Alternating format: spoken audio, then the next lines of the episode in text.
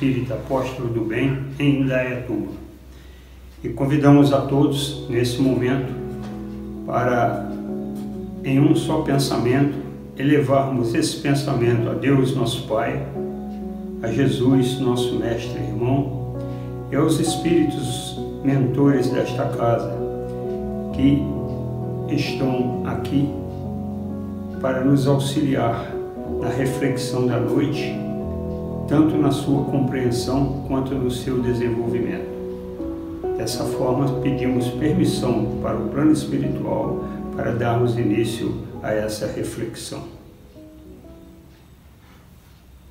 É, um professor britânico de matemática do século XIX, Charles Dodson, ou o seu pseudônimo mais conhecido, Lewis Carroll, escreveu um livro chamado Alice no País das Maravilhas. E lá no livro da Alice tem uma resposta para uma questão. Resposta essa que está num gato que ele encontra algumas vezes, que ela encontra algumas vezes, e na primeira vez que ela encontra não tem nenhum problema, mas na segunda acontece um evento. Ela encontra o gato no alto de uma árvore e ela está perdida, Alice. E ela então lhe pergunta: O senhor pode me ajudar?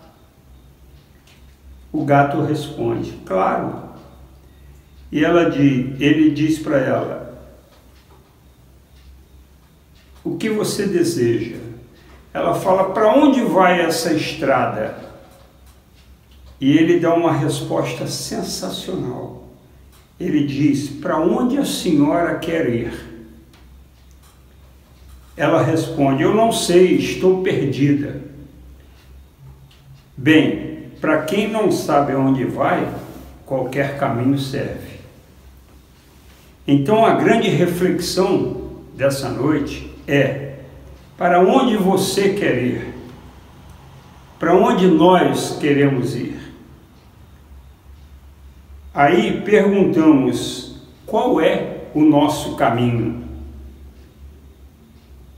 E dentro desse contexto, nós precisamos fazer algumas outras perguntas. Hoje nós temos alguns questionamentos que alguns vão até ter que refletir sobre ele posteriormente.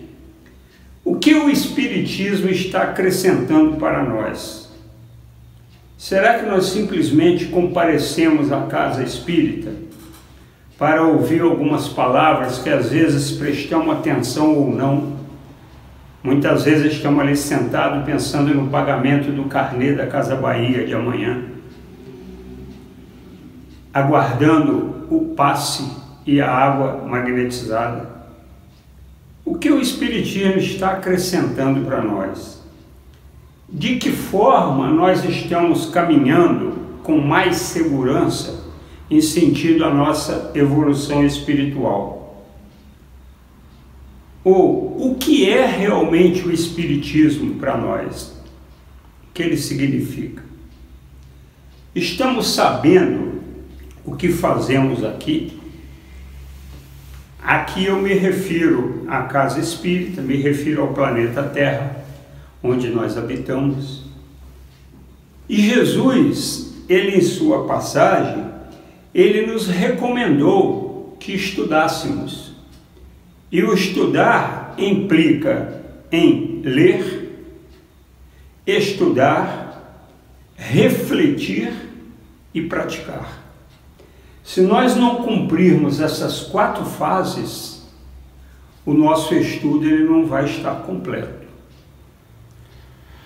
Então, que caminho nós estamos seguindo? É. Jesus eh, antecipou isso para nós e antecipou a Kardec, perguntando e dizendo que eu sou o caminho, a verdade e a vida. E Kardec, na pergunta 625 do Livro dos Espíritos, perguntou aos espíritos: qual é o ser, a figura mais importante que pode nos servir com perfeição a ser nosso guia e modelo. Ele não perguntou quem era o ser melhor, o ser bom, o ser que conseguisse aglutinar todas essas qualidades numa só. Ele perguntou quem era o ser perfeito que poderia nos servir de guia e modelo. E a pergunta foi de uma palavra: Jesus. É a resposta dos Espíritos. Aí nós nos perguntamos: o que é guia? Guia é aquilo que a gente segue. Até nas nossas pequenas viagens, quando tem um guia, nós seguimos aquele guia. E o que é modelo? É aquilo que a gente copia. O molde é para ser copiado. O modelo é para servir de cópia. Então nós temos na figura de Jesus um guia e modelo, algo que nós devemos seguir e devemos copiar. Seguir os seus ensinamentos, a sua verdade e copiar as suas atitudes, as práticas que ele desenvolveu quando aqui na terra esteve. Então, que caminho estamos seguindo? Quais são as nossas atitudes realmente, os nossos pensamentos, os nossos hábitos que indicam que nós estamos seguindo o nosso guia e copiando o seu modelo? Ou será que nós estamos vindo à casa espírita somente em busca do passe e da água magnetizada? Será que até nisso nós temos conhecimento? O que é o passe? Como nós nos comportamos perante a pessoa, o médium que está dando passe para nós? Então essas questões elas são de fundamental importância, porque essas mudanças de atitude, as mudanças de pensamento, elas são individuais, cada um vai ter que fazer a sua. Eu não posso fazer a de vocês, vocês não podem fazer a nossa. E nós estamos sempre há milênios convivendo com forças do mal. Isso está escrito por Leon Denis. Nós estamos há milênios convivendo com forças do mal que vieram impregnando em nosso psiquismo esse tipo de comportamento que nós ainda temos, mais chegados à animalidade do que à angelitude. Por isso nós viemos através de várias encarnações adquirindo esses maus hábitos, essas más atitudes e precisamos, mais que nunca, escolher um caminho a seguir. E temos quem falou para nós: Eu sou o caminho, a verdade e a vida. Que nós podemos até transmutar isso para um outro entendimento. Eu sou o caminho da verdade e da vida. E temos dois significados brilhantes e grandes com essas palavras de Jesus onde eu penso que eu irei quando desencarnar. Nós estamos na casa espírita, estamos assistindo a uma reflexão espírita. E será que nós sabemos o que vai acontecer com o nosso espírito quando nós desencarnarmos? Desencarnar é morrer. O pessoal tem muito temor de falar essa palavra, mas todos vamos morrer um dia. O nosso corpo físico. Ele vai ter que se decompor naqueles elementozinhos que existe lá na escala estequiométrica, na tabela periódica, E esses componentes vão voltar para o fluido cósmico universal impossibilitando o que se chama de ressurreição. Então, o contraste exato para a ressurreição é a reencarnação, porque você não consegue mais aqueles elementos que se decompuseram no túmulo e foram de volta para o fluido cósmico universal e vão animar outro corpo. Correto? Então, onde penso que eu irei ao desencarnar? Eu sei para onde eu vou. O que, que eu tenho que levar? Nós já vimos algum enterro indo um carro forte de moedas para acompanhar e deixar lá para o defunto seguir, o falecido seguir. Você já viu ir alguma casa numa carreta para deixar lá para ele? Não vai levar nada. Isso não quer dizer que nós precisemos abandonar todos os projetos materiais nossos. Não. A matéria faz parte do progresso do espírito. É através da matéria que o espírito passa por suas provas e suas expiações. Mas lá no capítulo 16 do Evangelho segundo o Espiritismo está escrito que não é o bem material que faz mal, é o mau uso dele. O mau uso dos bens materiais é que trazem os problemas para nós. Então, quando Jesus falou que eu sou o caminho, ele nos deu, ele nos trouxe um tesouro. Kardec fez o um mapa para nós seguirmos. E nós vamos seguir esse mapa através da verdade que consta nesse ensinamento. Esse ensinamento ele não pode ter rotas de fuga, não pode ter desvios, ele tem que ser uma verdade inconteste. E é através do caminho que nós escolhemos para seguir e da verdade que nós adquirimos através do estudo que nós vamos ter a vida.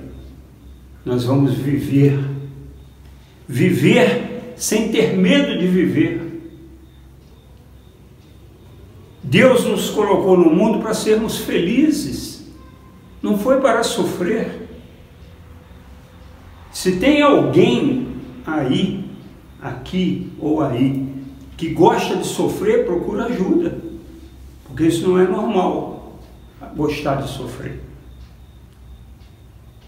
Então, nós temos que entender isso, que para a nossa vida futura, que é para onde nós vamos, a vida real, que é a vida espiritual, nós não vamos levar nada além das boas ações e dos conhecimentos que nós adquirimos aqui. Esses são indestruíveis. Esse a traça não corrói, a ferrugem não corrói e o ser humano não rouba nós vamos levar isso conosco. Os conhecimentos adquiridos né?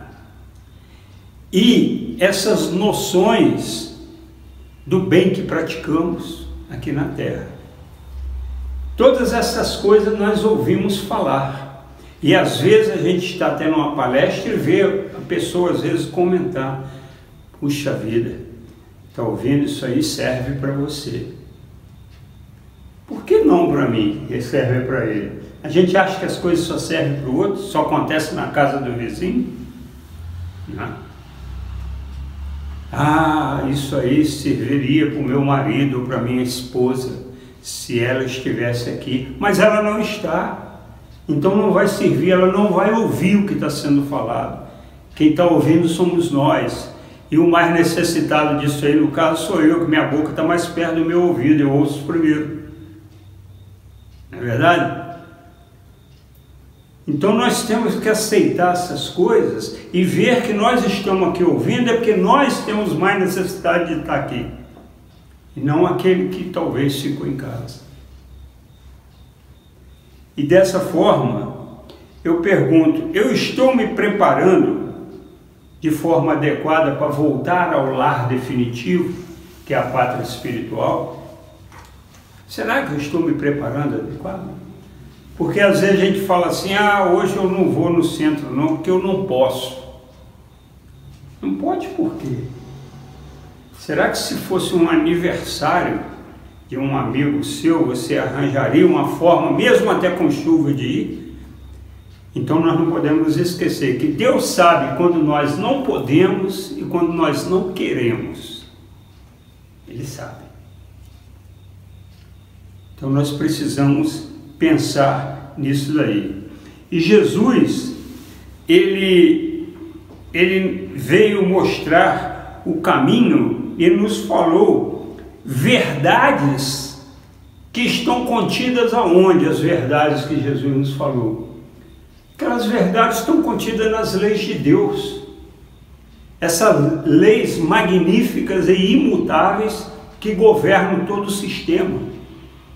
Quando nós semana passada olhamos para aquela lua cheia que passou aqui por Indaiatuba, maravilhosa, não tem ninguém sustentando aquela bola de pedra.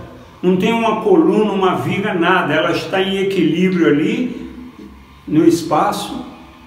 E nós estamos aqui em cima de uma outra bola de pedra que também está em equilíbrio sem ninguém estar segurando. Essas leis que Deus criou para todo o universo, principalmente as leis morais e as leis do magnetismo,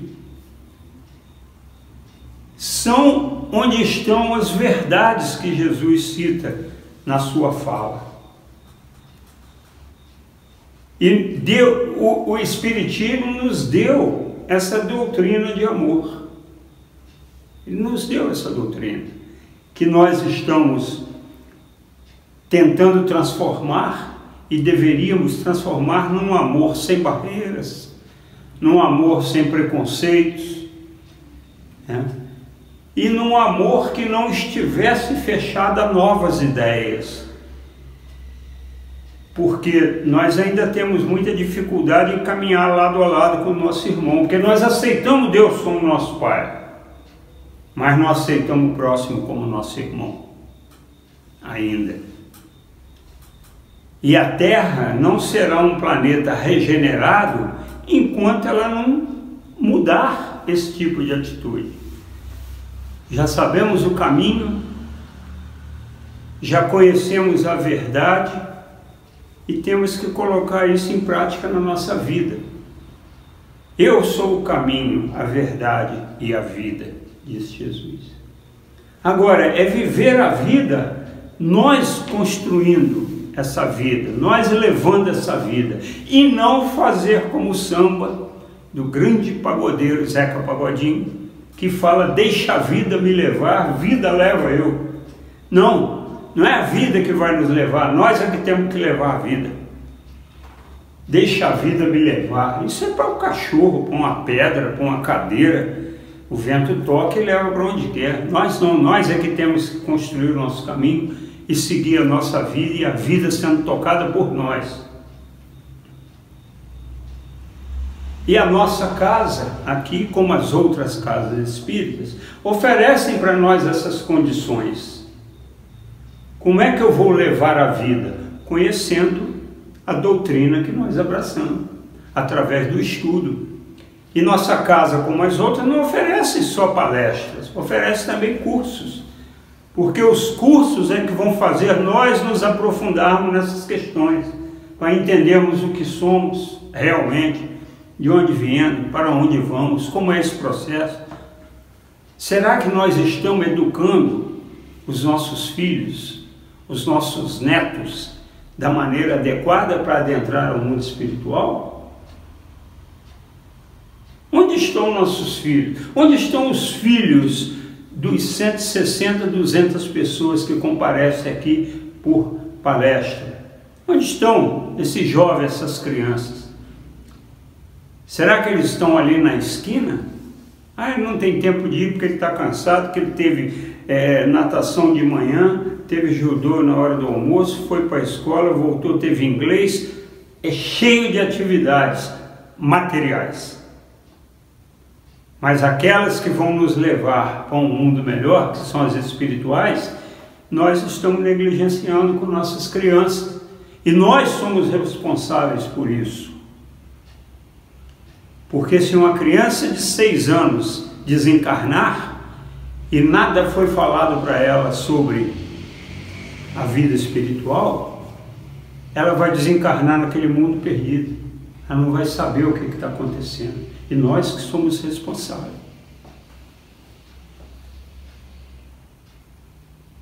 O pai de André Luiz, que passou dez anos enfiado lá nas trevas, e a esposa dele, que é a mãe de André Luiz, queria tirá-lo daquela situação. Ela queria resgatar ele daquela vida. Mas ele não queria sair de lá. Ele estava tão entranhado naquela situação, tão sintonizado naquela baixa frequência, que ele não conseguia ver ninguém. Ele não via que a mulher estava ali, a esposa dele, tentando despertar a atenção dele para tirar ele de lá e trazer para uma recuperação.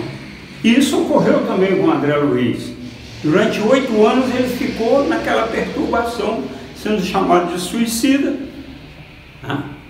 porque abusou da alimentação, porque abusou da bebida alcoólica, que abusou do fumo e abusou até do contato com outras mulheres que teve acesso a uma sífilis.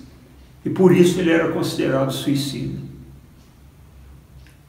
Se a pessoa tem, se o espírito tem uma informação que seja de que Deus existe, de que Jesus existe, isso já é um alento para ela na vida espiritual.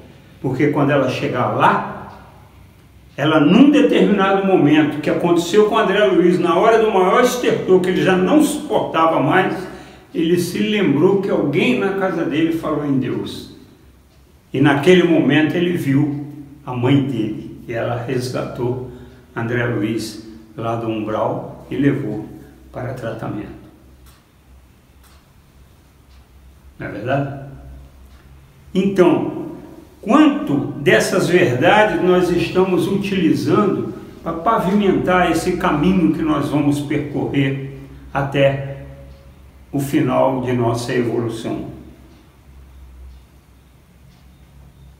Quanto de, dessas verdades nós estamos utilizando para construirmos um modo de vida para nós dentro dos padrões do Cristo? Porque dentro dos padrões do Cristo, nenhum homem pode morrer de fome na face da terra. Nenhum. Se tiver uma pessoa morrendo de fome no planeta, fome no planeta Terra, nós não estamos com o planeta seguindo dentro do padrão do Cristo. Muito bem. E para finalizar, eu vou contar rapidamente um fato que ocorreu no Rio de Janeiro, no CELD, e um colega nosso lá, palestrante, o Birajara, ele relatou que numa reunião de reflexão, ele perguntou quanto por cento da vida nossa, da vida material, nós usamos em relação à vida espiritual. Ele fez essa pergunta para o plateia: quantos por cento da nossa vida material é usada em relação à vida espiritual? E uma senhora que se encontrava lá no ambiente, muito bem vestida, por sinal, como ele relata, ela falou que ela usava 90% para a vida material e 10% para a vida espiritual. Se nós considerarmos um dia um dia tem 24 horas que dá 1440 minutos. Desses 1440 minutos, quantos minutos por dia nós dedicamos a pensar na nossa vida espiritual? Através de pensamento, leitura, do que for.